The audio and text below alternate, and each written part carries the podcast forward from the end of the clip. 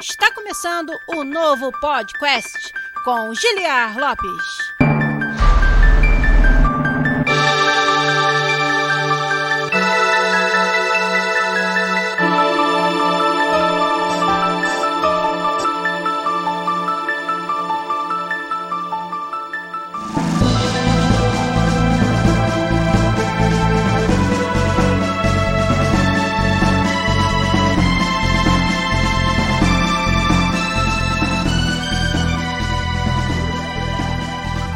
Podcast, né? Área, galera!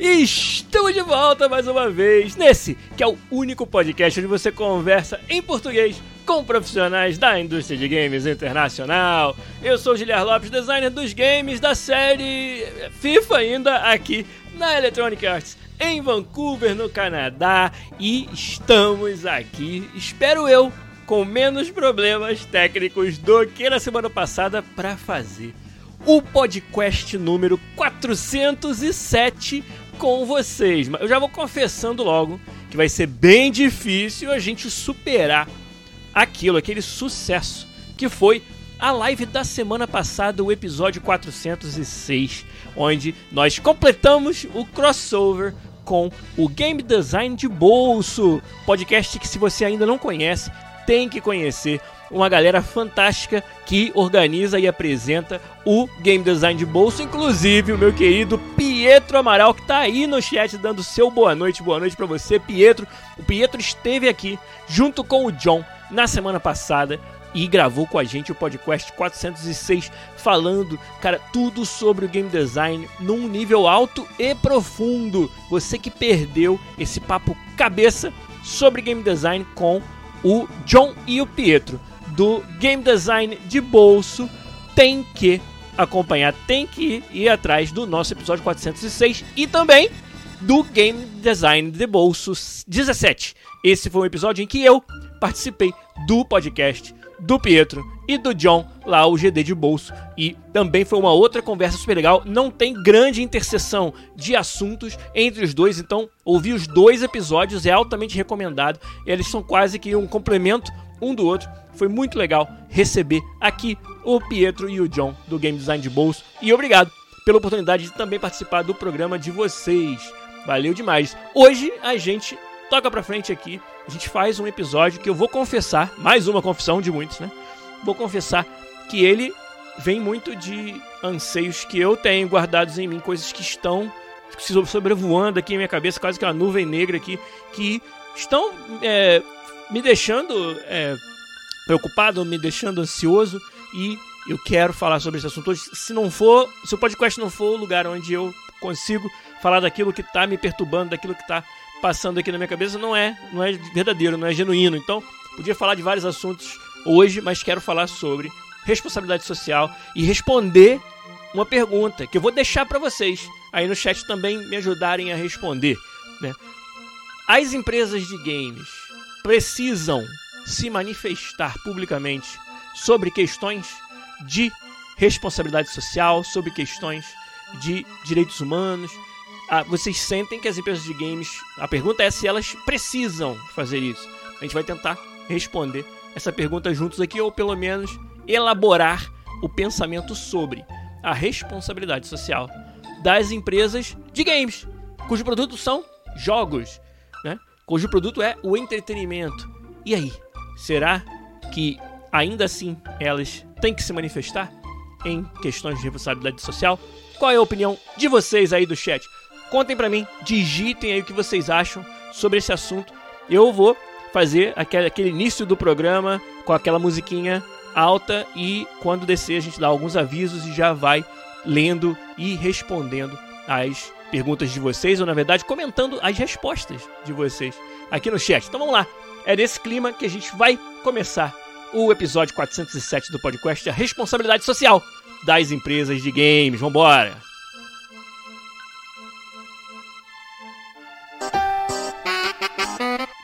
Tocou a música errada.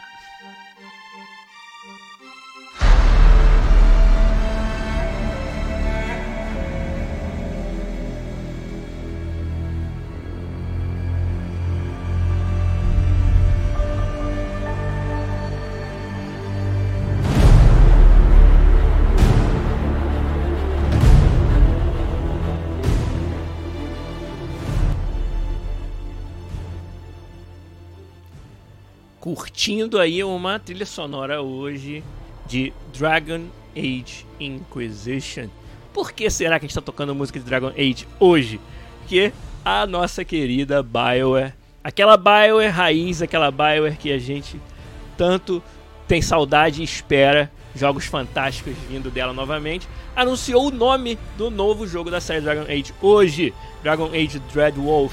Tô muito ansioso para jogar, para ver o que a galera vai achar desse novo capítulo dessa franquia fantástica que é a série Dragon Age. E aí a gente colocou a musiquinha de Inquisition aqui no fundo pra gente curtir um pouco no episódio de hoje.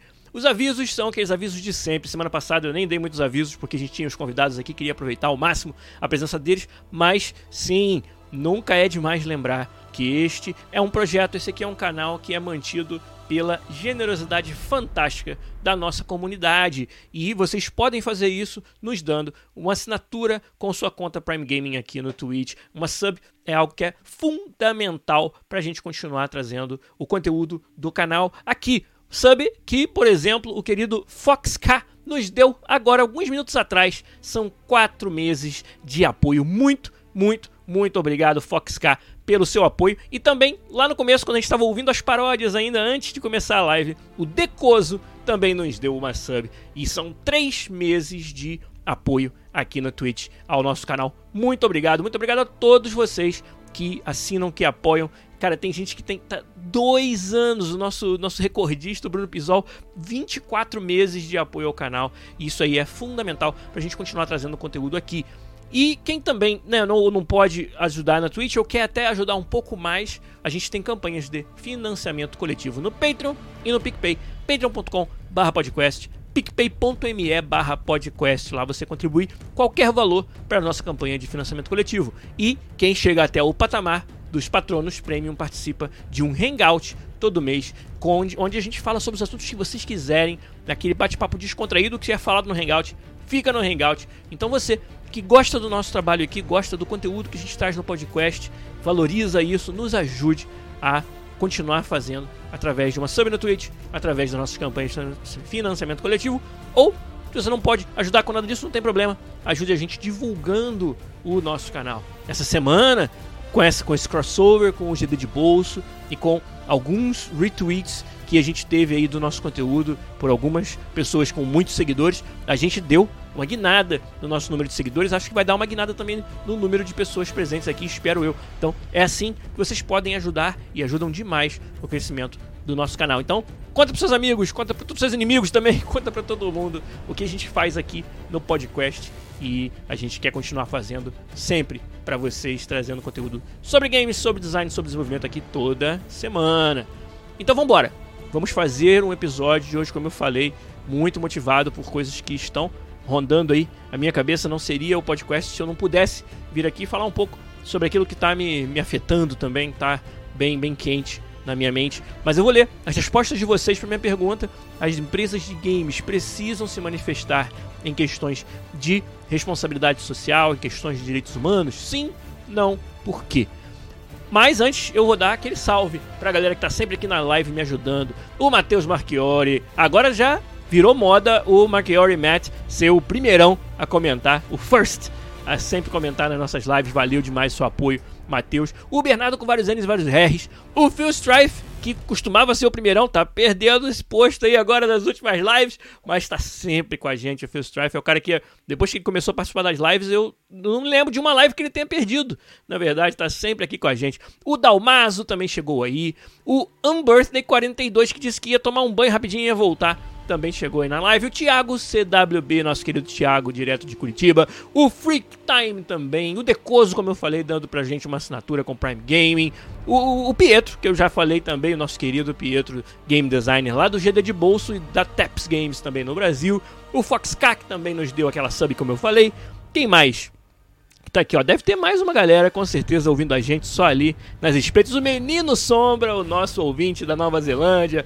Será que é o único ouvinte da Nova Zelândia? Não sei, talvez. Tá aí com a gente também, dando o boa noite dele. Valeu demais. E o Caio 3D também. Chegou atrasado, mas tá aqui. A gente acabou de começar. Caio. Então, deixa eu ler aqui algumas das respostas que vocês deram. Vamos ver lá. Né? O, o Unbirthday 42, a pergunta era se as empresas precisam se manifestar sobre questões de responsabilidade social. E o Unbirthday falou que sem a ação, a manifestação não vale de nada, pode ser vazia. Ou seja, ele acha que se for se manifestar, que venha com algum tipo de ação concreta junto. O Festoff perguntou: precisa ser em público essa manifestação? Ou os jogos tratarem sobre isso em algum nível? Né? Acho que quando é dentro dos jogos, talvez seja ainda mais poderoso. Né, atinja a comunidade de um nível ainda mais profundo. Né? O Foxcar falou que, na visão dele, ou dela, não sei, depende muito do tema que está acontecendo. Se for algo para ajudar o mundo com isso, tipo uma campanha, e o lucro vai poder ajudar um canal social, acredito que seja válido. Mais ou menos na mesma linha que o Unbirthday falou, né? As palavras, às vezes vazias, você já não acha que tenha tanto propósito assim, mas junto de ações, junto de algo que vá ter uma contribuição significativa, uma contribuição palpável, você acha que é, é justificável. O que mais que vocês falaram aqui? Deixa eu ver. O Thiago mandou assim, né? Sucinto. Deveriam, na maioria das vezes. Foi muito bom. O que mais que vocês falaram? É, o, o Phil Strife falou mais algumas coisas aqui. O Unbirthday voltou e disse que a responsabilidade social das empresas do game, de game em geral se estende não somente às questões sociais, mas também de relações de trabalho.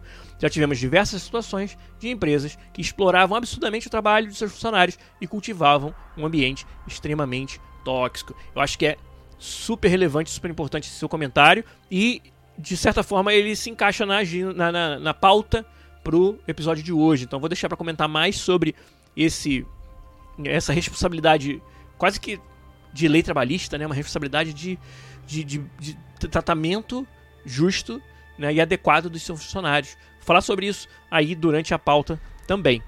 É, o Blanco Hugo falou: acho que poderiam mas não necessariamente que deveriam, porque para muitas empresas fica parecendo hipocrisia, já que não tem responsabilidade social nem com os próprios funcionários. E aí ele citou uma empresa aí no seu comentário, Hugo Blanco, muito pertinente. Acho que está ecoando algumas coisas que os outros também acabaram de falar, mas colocou bem, bem, acho que colocou muito bem, né? Isso que você quis dizer, né? É, parece hipocrisia quando não é atrelado a uma ação ou quando é em contraste com a forma que a empresa trata às vezes os próprios funcionários. Né? A nossa comunidade é uma comunidade muito bem informada e muito atenta, né? Vocês, estou falando de vocês que estão comentando aí. Então, dá para ver nos comentários de vocês que vocês já pensaram sobre isso. Vocês já consideraram pontos de vista que vocês inclusive fizeram a interseção disso com as questões de lei trabalhista, de tratamento dos funcionários que assolam tantas empresas, né? Então, vocês já se quer você pensar no desenvolvedor como alguém que, que às vezes sofre esse tipo de, de tratamento da empresa, já é um, um, sinal de uma comunidade que pensa um pouquinho além do que só os games que, que a gente joga, né? Então, é, isso é legal de ver. O que mais que vocês falaram? O, o, o, Pietro disse: é importantíssimo as empresas se posicionarem, na opinião dele. Nossos conteúdos são imersivos, a nossa comunidade tende a seguir o que apresentamos. Ou seja, nós somos formadores de opinião. É isso aí, Pedro. Esse cuidado não tem que ficar só nas redes, mas também nos jogos. Você vê que já tem várias, vamos dizer, vertentes, né? várias direções diferentes que vocês estão levando a responsabilidade social. A responsabilidade né, de se manifestar ou não publicamente né, nas redes, né, usar os seus canais de comunicação para atingir as pessoas. E aí tem outra vertente, que é como você trata os seus funcionários dentro das empresas. E agora o Pietro salientou mais uma, que é como você representa isso nos seus jogos. Que outros né, de vocês também falaram lá em cima. O próprio Free Strife também trouxe isso lá no começo. Né? Então, é, comunicação social, comunicação através dos jogos e o tratamento dos seus funcionários. Esses são três né, de talvez muitas outras vertentes que a gente podia levar essa discussão. Estou gostando demais do comentário de vocês. Né? Menino Sombra falou, né? Acredito que as empresas de games, assim como todo mundo que tem uma plataforma, tem que se manifestar. Olha que palavra crucial para essa conversa: plataforma. Menino Sombra está, em outras palavras, dizendo que se você tem o privilégio de ser ouvido por uma quantidade grande de pessoas, isso é ter uma plataforma, né? Isso é você ter uma relevância né, no, na, na sociedade, na comunidade tal que algo que você diz é ouvido e é internalizado por muita gente. Né? De uma certa forma, essa plataforma pode ser o game, como o Pietro falou. Os games formam opinião. Os games são uma plataforma. São uma maneira de você atingir muita gente de uma forma bastante profunda, mais profunda do que palavras soltas, mais profunda do que posts na rede social, né? mais profundas do que se fossem proferidas por alguém que não tem essa, esse mesmo alcance. Né? Então, a palavra plataforma eu acho que é crucial para essa discussão aí. Né? O Menino Soma depois até me falou que tem outro ouvinte, pelo menos que ele saiba, na Nova Zelândia, que mora em Auckland. Muito legal, cara. Muito obrigado. Muito obrigado pela, pelo apoio de todos os nossos ouvintes aí da Nova Zelândia. Então, acho que eu li praticamente todos, né, os comentários, né, teve algumas threads mais longas ali que eu não pude ler tudo, mas dá pra ver um, um, uma temática no que vocês estão falando e eu acho que ela se alinha bastante também com a forma como eu penso, né. Mas eu queria, pra gente começar, é, dar um passo para trás e acho que compartilhar um pouco aqui, como eu falei, já, já, já meio que abri para vocês lá no começo, que a, uma das grandes motivações que me trouxeram a fala desse assunto hoje são coisas que estão é, pairando aí na minha cabeça que estão me fazendo refletir, na verdade, estão até em alguns casos atrapalhando um pouco o dia a dia do trabalho, vou ser bem sincero. Porque tem, cara, tem, tem coisas que por mais que a gente queira se isolar, por mais que a gente queira ignorar, por mais que a gente tente concentrar no trabalho, fica muito difícil de tirar da cabeça. E algumas questões que estão em, em, em pauta e que na minha opinião nem deveriam estar em pauta, mas estão no mundo hoje, elas estão me afetando bastante com relação a isso e aí queria compartilhar um pouco mais disso com vocês para chegarmos até a motivação para estar tá aqui falando sobre esse assunto, né? Só deixa eu ver o último comentário do Fox K aqui, ó.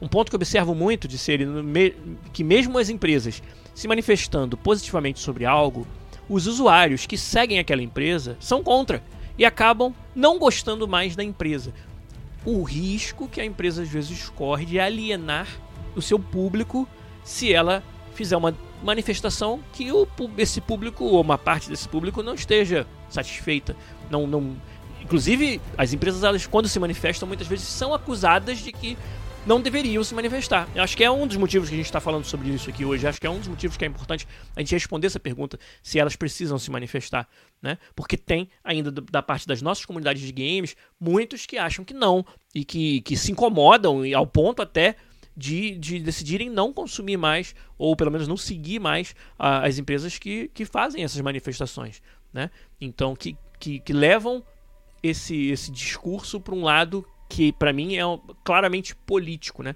Quando ele começa a, a, a, polarizar as opiniões dessa maneira, quando você pegou aquele assunto e levou para um âmbito que eu chamo de político. Né? Não, não que ele tenha a ver com política, com eleições ou com governo, né? mas com política no sentido de, da forma como você debate e você defende pontos de vista.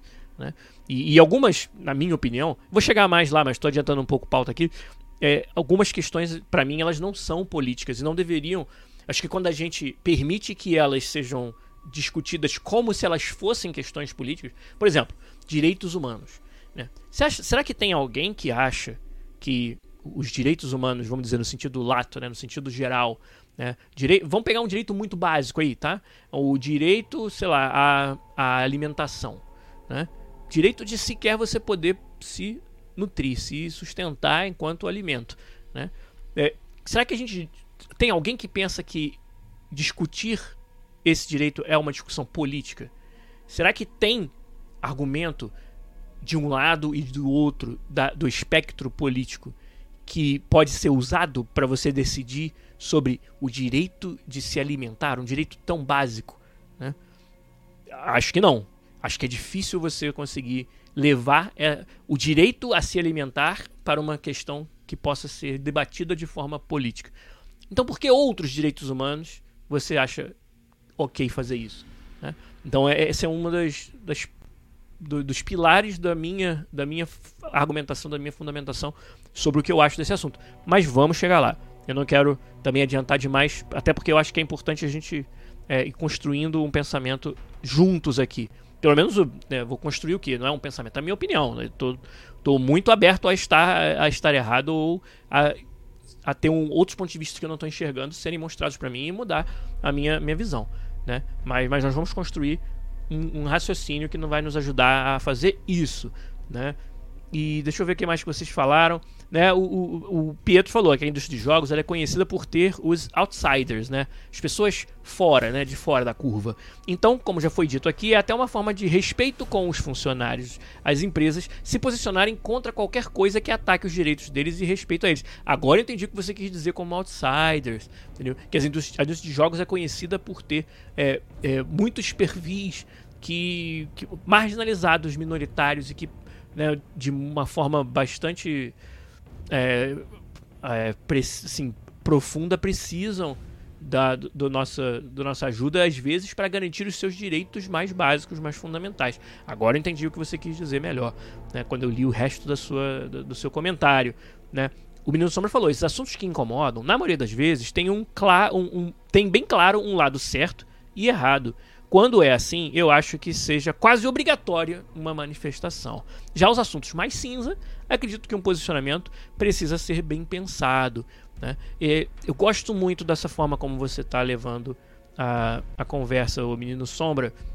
Eu gosto muito de, de, de identificar questões que não são políticas. Acho que você está traduzindo algo que eu estou tentando passar aqui também.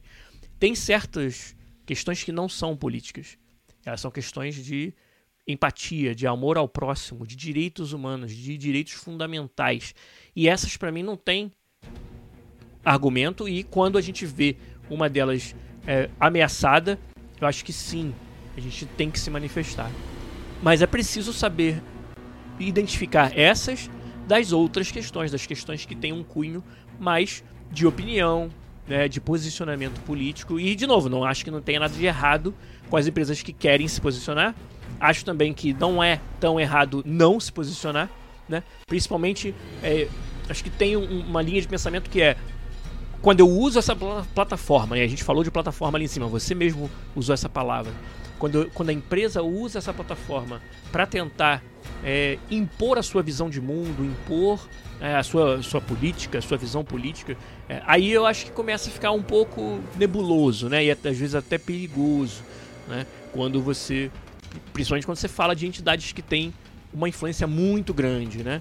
E, e você usar dessa plataforma, às vezes para fazer lobby daquilo que é mais interessante para você. Aí nós estamos falando completamente de outro tipo de questão, não é uma questão de um direito fundamental, uma questão realmente de opinião ou de posicionamento político.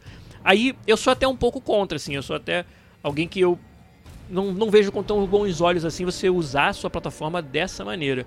Né? Se, se, se valer do fato que você tem acesso a todas essas pessoas e a formar as opiniões delas e, pra, e usar aquilo ali para né, forçar uma, uma opinião quando é uma opinião política, né? quando é uma opinião de um assunto que tenha é, a, um amplo é, espaço para debate. A minha questão é que muitos assuntos, muitas questões não são isso não são questões políticas, não são questões que sequer a gente devia estar debatendo. Né? A gente devia estar simplesmente respeitando, a gente devia estar simplesmente é, dando, a, a, a, vamos dizer, a esses indivíduos os direitos fundamentais que eles merecem né? e que todos merecemos. Né? Então, mas vamos chegar lá. Como eu falei, queria dar um passo para trás, queria compartilhar um pouco mais dessas questões que estão me assolando e por que, que a gente chegou a fazer um episódio sobre isso agora. Né? É, aqui na América do Norte, talvez, eu não sei o quanto isso está impactando no Brasil, eu até gostaria de saber. Né? E Menino Sombra também na Nova Zelândia, na, na, na Oceania, no caso.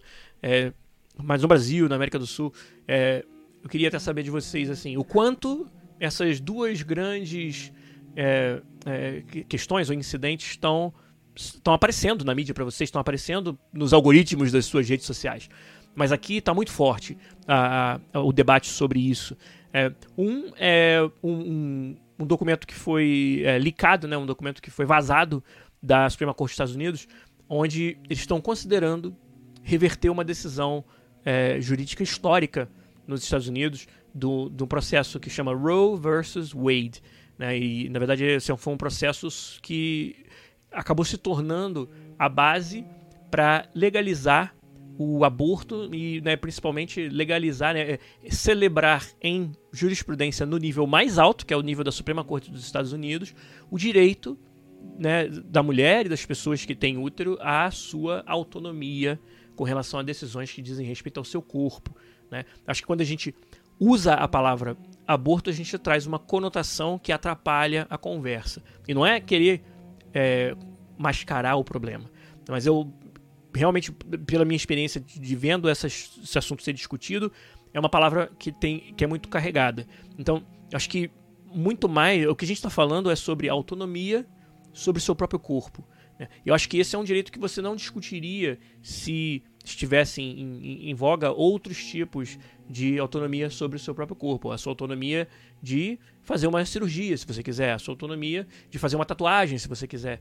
Né? Acho que quando a gente leva para esse lado, é, é quase que indiscutível que essa autonomia é um direito fundamental. Mas quando a gente envolve aí né, a geração de uma nova vida, que é a gestação e a questão do aborto, é, aí já começa a tocar em, em, em outras questões muito mais sensíveis, né? Mas eu acho que a gente não deveria perder a noção de que a gente ainda está falando de autonomia sobre o corpo de, de indivíduos que deveriam, na minha opinião pelo menos, ter o direito a, a tomar decisões que lhes cabe sobre o seu próprio corpo, considerando né, o, o, o Phil Story falou que está evitando redes sociais esse ano, se defendendo do noticiário tradicional, games, que isso, é de comer. é verdade. Mas como eu estava falando, é, a, a, gente a gente às vezes né, esquece quando a gente tenta priorizar é, os direitos de uns, a gente às vezes está não percebe o quanto a gente está retirando o direito dos outros, o direito das mulheres, o direito das mães de autonomia sobre o seu corpo. Né? E eu acho que onde existe espaço para uma discussão política sobre esse assunto é em algumas definições. É, se você vai permitir né, e vai inclusive assistir de forma é, mais, mais, vamos dizer, mais é, é generosa, mais caridosa o, o acesso a procedimentos de saúde que permitam as mulheres tomar essas decisões, né? E, e, aí você define. O que você pode discutir é onde estão os limites, né? Onde que está, é, aonde que o direito da mulher, de, da pessoa com útero de ter a sua autonomia está infringindo o direito de uma outra, de um outro indivíduo, às vezes a vida, né? Essa aqui é a grande questão que é que é discutida nesse nesse âmbito do, do, do aborto e da autonomia sobre o corpo, né? E então quando surgiu essa, esse vazamento de que essa lei que legalizou né, e, e celebrou o direito à autonomia do corpo, é, quando surgiu esse vazamento de que poderia ser revogado isso, e essa revogação nos Estados Unidos, devido à forma como funciona lá, é, essa é uma lei federal. Então, os estados eles não podem desdizer uma lei federal. Quando ela deixa de ser uma lei federal, começa a dar aos estados a autonomia de terem as suas próprias leis sobre esse assunto. Né? E vários estados já estão com é, iniciativas prontinhas para o momento em que essa lei federal cair, para eles conseguirem passar leis estaduais que vão criminalizar completamente qualquer tipo de procedimento, é, mesmo que com pouquíssimas semanas de, de gravidez. É, e vão, inclusive, tem, tem algumas medidas que pretendem impedir que pessoas viajem para outros estados com o intuito de é, ter esses procedimentos feitos. Então, por exemplo, se você mora no estado da Flórida e lá, é, depois dessa, dessa mudança na lei federal, a lei estadual torna ilegal o aborto e você ainda quer ou precisa é, fazer um, esse procedimento, você sair da Flórida e ir para o estado, sei lá, do estado de Illinois para fazer esse procedimento. Tem até leis sendo preparadas para impedir que isso aconteça, tornar ilegal que você mude de estado para conseguir fazer esse tipo de procedimento. E, e esse assunto acabou, de, né, parece que é uma, uma, regressão com relação aos direitos é, sobre a autonomia do corpo, direitos reprodutivos. É, ele ignora o fato de que, em muitos casos, o, é, esse procedimento ele é necessário para salvar a vida da mãe, salvar a vida da, da pessoa que está é, grávida ali. É, ignora também o fato de que quando você torna algo ilegal, você não está impedindo que aquilo aconteça completamente. Mas sim você está tornando muito mais inseguro, muito mais clandestino, muito mais perigoso para a vida de mães e de, de todo mundo envolvido. Né? É, quando você torna algo que é uma, muitas vezes uma necessidade de saúde, quando você torna isso ilegal. Então, é, tá, esse, esse debate está muito forte e me incomoda enxergar isso como uma regressão a uma época em que os direitos de autonomia do corpo não eram respeitados.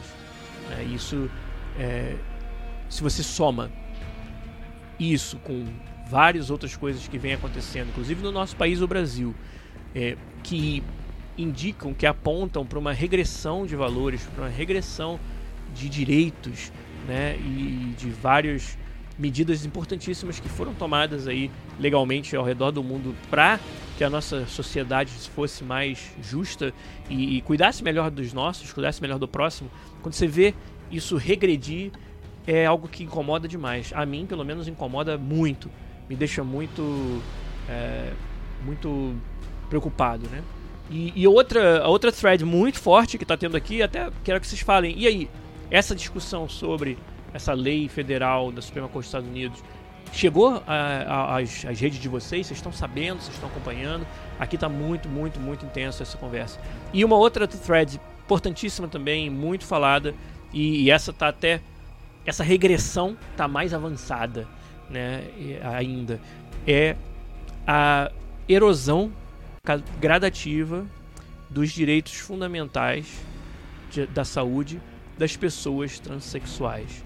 Isso também está acontecendo muito fortemente aqui na América do Norte e está sendo muito debatido. Estados americanos que estão tornando é, vários tratamentos que são importantes, que salvam vidas das pessoas trans ilegais, né? É, utilizando e tá, tá, bem claro agora, eu acho, né? É, utilizando praticamente como desculpa é, as crianças. Ah, a gente quer impedir que crianças recebam eh, tratamento de hormônio, é, que, que as crianças não. É, queremos impedir que as crianças façam é, cirurgia de, de reassignment, né, de, de reconfiguração de gênero.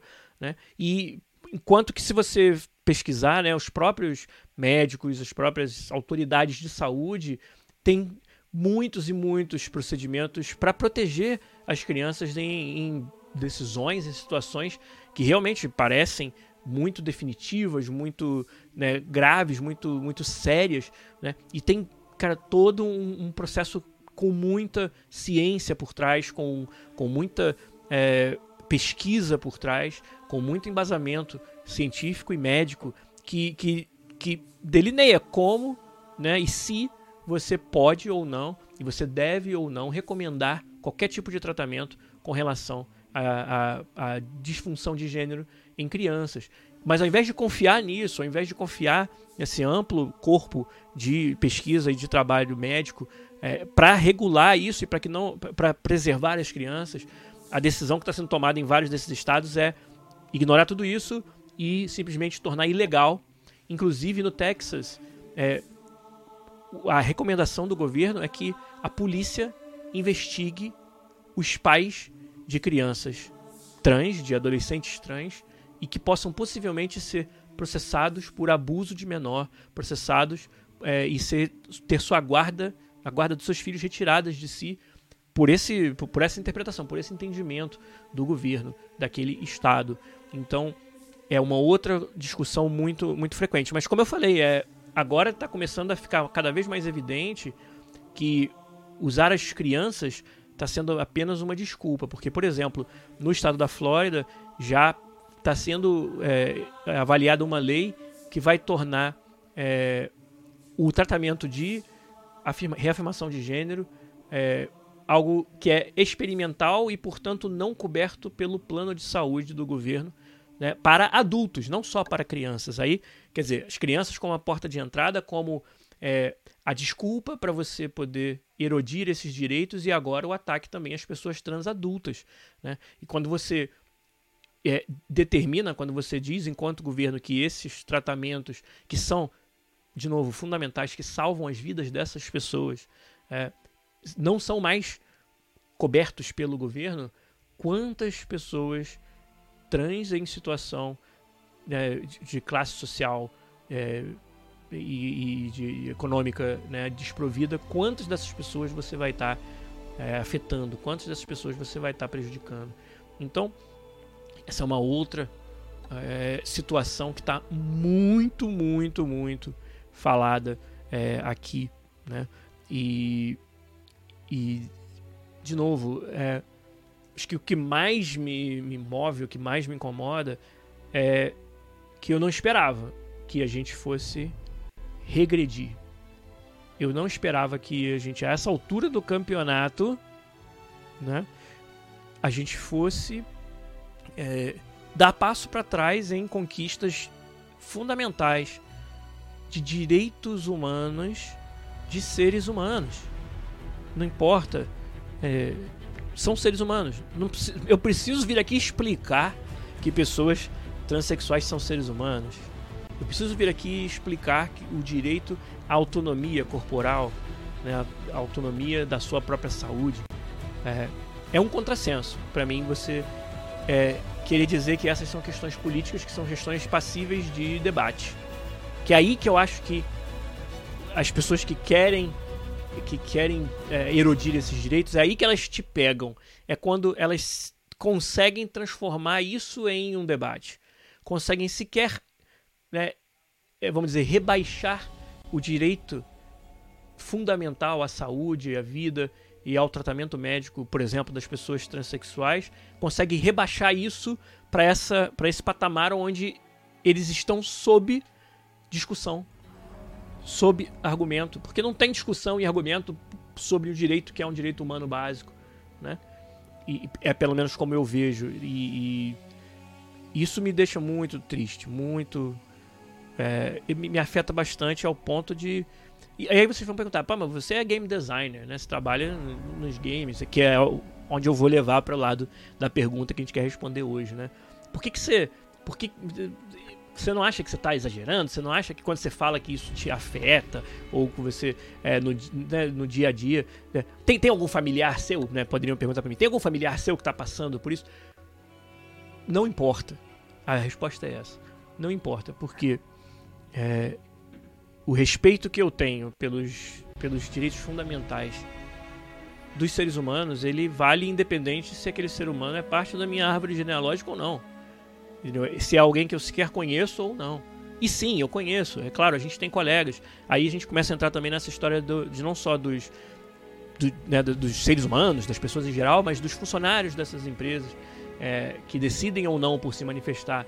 É, qual mensagem você está passando para um desenvolvedor de games é, transexual na EA quando você não se manifesta sobre isso. Usando a EA como um exemplo, poderia ser qualquer empresa. Né? É, os, os, direitos fundamentais daquele indivíduo que contribui tanto para o seu trabalho, para, sua, seu, para o valor do seu negócio, os direitos fundamentais dessa pessoa estão sob debate, estão sob argumento? Existe alguma que, algum questionamento sobre se esses direitos são válidos e devem ser reforçados ou não? É, eu acho que quando você não age, você aceita, no mínimo, que esse direito fundamental deve ser debatido. E isso eu já acho, já acho que não tem cabimento, né?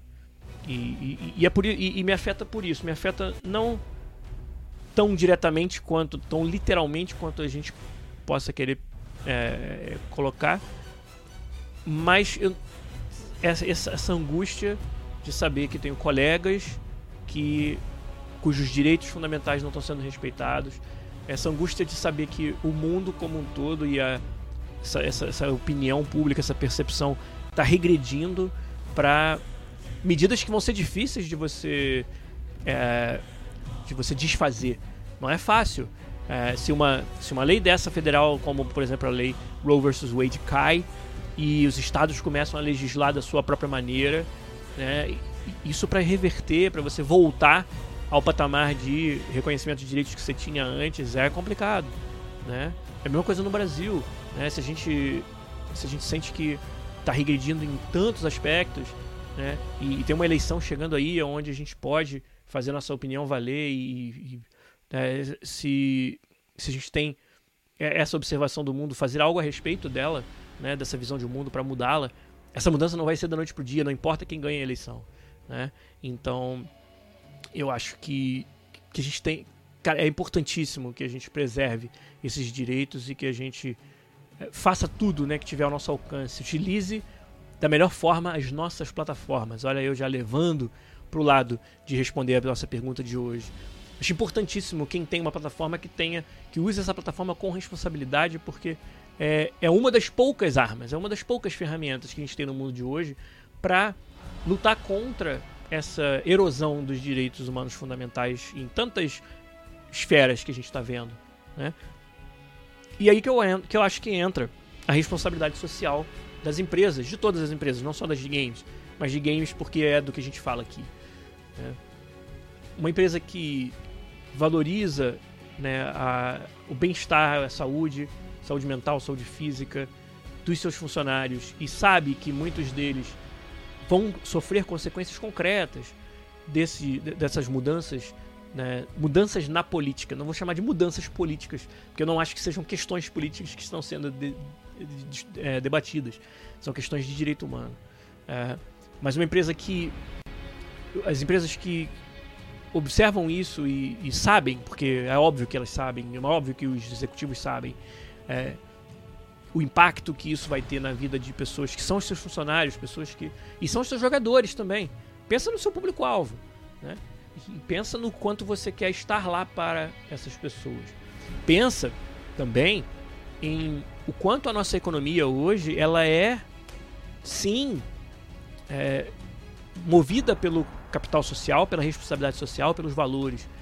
Olha, a gente já falou isso no podcast algumas vezes antes. Olha como hoje as pessoas, o padrão de consumo das pessoas está muito mais ligado aos valores que aquela empresa, que aquele produto representam para aquela pessoa, né? E consumir quando né, consumir produtos e serviços de empresas e de pessoas que estão alinhadas com a sua visão de mundo, com os seus valores. Olha como isso é importante, né? Olha como é, as marcas é, exploram isso no seu marketing, né?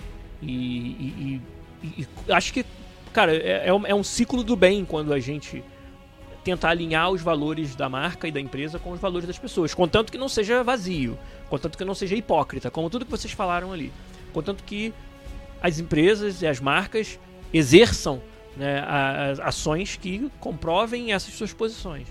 Então eu acho que quando é assim é um ciclo do bem, que é algo muito legal de ver, que é muito bom que a nossa sociedade capitalista esteja é, evoluindo para essa direção, né? E e isso é algo que é muito presente e todas as empresas utilizam disso, né? Então, tem um contraste muito grande quando você faz isso para vender o seu produto e você deixa de fazer isso quando é para defender os direitos humanos de pessoas que são os seus consumidores, que são os seus funcionários, né? Então, é, é aí que eu acho que a resposta que eu dou para essa pergunta é sim, as empresas têm uma, uma missão, uma responsabilidade como detentoras de plataformas poderosíssimas, como formadoras de opinião, de se manifestar, principalmente em questões que são de direitos humanos fundamentais, questões que não são políticas e que a tentativa de sequer torná-las políticas já é uma erosão desses direitos, né? já é uma descaracterização daquilo que é um direito fundamental dos seres humanos. Então, é aí que eu acho que as empresas têm sim que se manifestar. É, essa semana, muito foi publicado, muito foi falado sobre posição de várias empresas de games, inclusive a EA, ou às vezes falta de posição. E, e eu fiquei bem feliz de ver vários estúdios dentro da EA, vários executivos dentro da EA se manifestando, é, independente do que a, a, voz da, da corporação lá no alto vai ou não vai dizer. É, e, e, queria também deixar claro que é, eu, estando por dentro, estando envolvido em como essas coisas funcionam dentro de empresas tão grandes, não é fácil e nem rápido você ajustar e acertar o tom, acertar a forma em que você vai falar para você não fazer mais mal do que bem. Acho que é muito importante quando a gente tem essas plataformas que a gente as use com sabedoria. E esse uso com sabedoria às vezes demora para que você alinhe uma mensagem. Isso não acho que tenha nada de errado, né? É, acho inclusive que você pode se manifestar de forma sucinta quando algo muito grave acontece, né? E depois formatar uma, uma mensagem melhor. Por exemplo, né? quando George Floyd foi assassinado, eu acho super válido as empresas terem se manifestado bem na hora que isso estava é, no noticiário, bem no dia ou no dia seguinte em que aquela tragédia aconteceu. E, e, nessa primeira mensagem você às vezes não tem ações delineadas, você só quer deixar bem claro que você não está ignorando essa atrocidade que aconteceu. Mas ali não tem ações, não tem nada que você tenha tido tempo de formatar para poder fazer. E aí você volta, dias depois, uma semana depois, com ações concretas. Né? Por exemplo, no caso da EA, é, doações para várias instituições, é, sabe, um pledge aí de, de, muito dinheiro. Eu não lembro agora, eu não quero falar o número errado aqui para depois não dizer que eu, que eu falei besteira, mas eu acho que foi um milhão de dólares que que a EA deu para causas de inclusão racial, né, de justiça racial nos Estados Unidos, devido ao evento do George Floyd. Isso aí não, você não vai ter, dar tempo de você é, formatar uma proposta que tenha esse, esse valor no primeiro dia, mas não tem problema, contanto que você esteja é, trabalhando nisso, né? E, e é como eu falei, foi muito legal ver é, executivos como Vince Zampella, que é né, o chefe da Respawn, é, a própria Bioware na sua conta oficial, vários outros, a Maxis, né, teve uma executiva da Maxis, que também do The Sims, que se manifestou. Então, é, mesmo sabendo que reações por parte da, da corporação demoram mais para serem feitas e, e terem um formato bem adequado, essas pessoas não perderam tempo e decidiram se manifestar. Eu acho isso super, super legal, super válido e fico feliz de dividir com essas pessoas o, o ambiente de trabalho aqui na EA. É, então eu acho que sim. Eu acho que a minha resposta. Né, é, o Hugo Blanco falou, teve a manifestação da EA contra a guerra que a Rússia está é, promovendo na Ucrânia, né, onde a gente tirou os nossos produtos do mercado russo. É, é, é disso que eu estou falando. Eu acho que é, você ter uma plataforma tão poderosa como os games, como os canais sociais dos games, e não utilizar para questões que são de bem comum, que são do interesse dos seus consumidores e dos seus funcionários, sabe? Eu acho que isso aí não é aceitável. Eu acho que não é aceitável você simplesmente se, se calar. É, eu acho que nós estamos vivendo um mundo em que cada vez mais se calar é é, é, pro, pro, é potencializar o impacto negativo. Né? É, se calar é talvez ficar de braços cruzados enquanto medidas estão sendo tomadas que vão ser muito difíceis de serem revertidas. Né? E se você não agir agora, se você se omite agora, vai ter que sabe agir e trabalhar o triplo, o quádruplo lá na frente para desfazer algo, né, algum direito que for que for retirado, algum direito que for erodido, né? E a gente não quer isso. A gente está falando de, de, seres humanos, pessoas reais com problemas reais. É, até para parafrasear o meu querido amigo Ivan Mizanzuki lá do, do, do caso Evandro, do podcast Humanos. Né? Pessoas reais, problemas reais. É, é, disso que nós estamos falando. Essas pessoas existem, elas se manifestam, elas, elas, elas sofrem. É, aqui dentro da IE a gente tem canais no, nas ferramentas de comunicação interna, o Slack, é, onde a gente vê muitos, muitos depoimentos é, de pessoas transexuais, de pessoas é, envolvidas é, com essas questões de autonomia do corpo, que, que estão sofrendo, que estão se vendo tendo que mudar de estado, sabe, mudar a sua vida, é, esconder a sua, é, a sua identidade, né? Porque afinal de contas vocês estão falando da identidade, estamos falando de quem é aquela pessoa. Você não poder ser você. Você tem que esconder a sua identidade com medo de que legalmente no seu estado, onde você mora, nos Estados Unidos, é, é, é, com medo disso ser algo ilegal. Né? Então, isso é grave, cara. Isso é muito, muito grave, muito profundo, né? É, o Menino Sombra falou que a gente pode se manifestar como pessoa, não precisa ser em nome da corporação. Né? Mas acho tão importante, né? É, que a corporação utilize sua plataforma com responsabilidade. Eu acho que, de novo, é, se omitir é dar arma para o inimigo, né? para colocar em termos bem, bem simples. E era bem isso que eu tinha para falar hoje. É, colocar isso para fora acho que está sendo muito bom. Estou é, preparado para ouvir outros pontos de vista. É, gostaria até que vocês é, dessem isso, né? Quem estiver ouvindo a versão podcast ou assistindo a íntegra da nossa live no YouTube depois né, do fato, é, quero esse feedback sim. Eu acho que no nosso canal ele sempre se pautou por, por sabe, tá, tá sempre aberto a discutir qualquer coisa, a, a falar de qualquer, de qualquer ponto de vista e ué, alguns deles eu vou discordar, outros eu vou concordar. Quem sou eu também, né? Mas eu gostaria de ter a oportunidade de exercitar a discussão. Eu acho que a gente cresce muito como pessoa, todos nós, eu, vocês e, e todos que estamos participando, cresce muito como pessoa quando a gente exercita essa discussão. Então, queria muito que fazer isso, quero, quero saber de vocês, quero ouvir de vocês, mas precisava.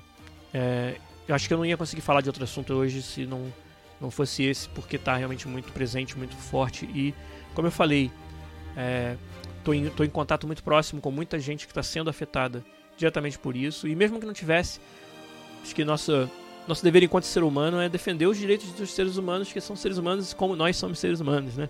O nosso próximo, famoso próximo. É, ter empatia pelo próximo é, é, o que salva o mundo. É o que é, nos, nos permite passar pela condição humana de maneira é, de maneira sana, né? Maneira sã. E pelo menos para mim. Então, era isso. Gente, obrigado. Obrigado, desculpa a, o desabafo e, a, e, o, e o, peso aí da, do, do, do, episódio de hoje. A gente, semana que vem, volta com outro assunto, nem sei qual. Como eu não sabia qual ia ser o de hoje, acabou sendo esse. Mas a gente volta semana que vem com o podcast 408 para vocês. 407 fica por aqui. Obrigado pela oportunidade de conversar sobre isso. Um abraço e até semana que vem com mais um podcast para vocês. Valeu.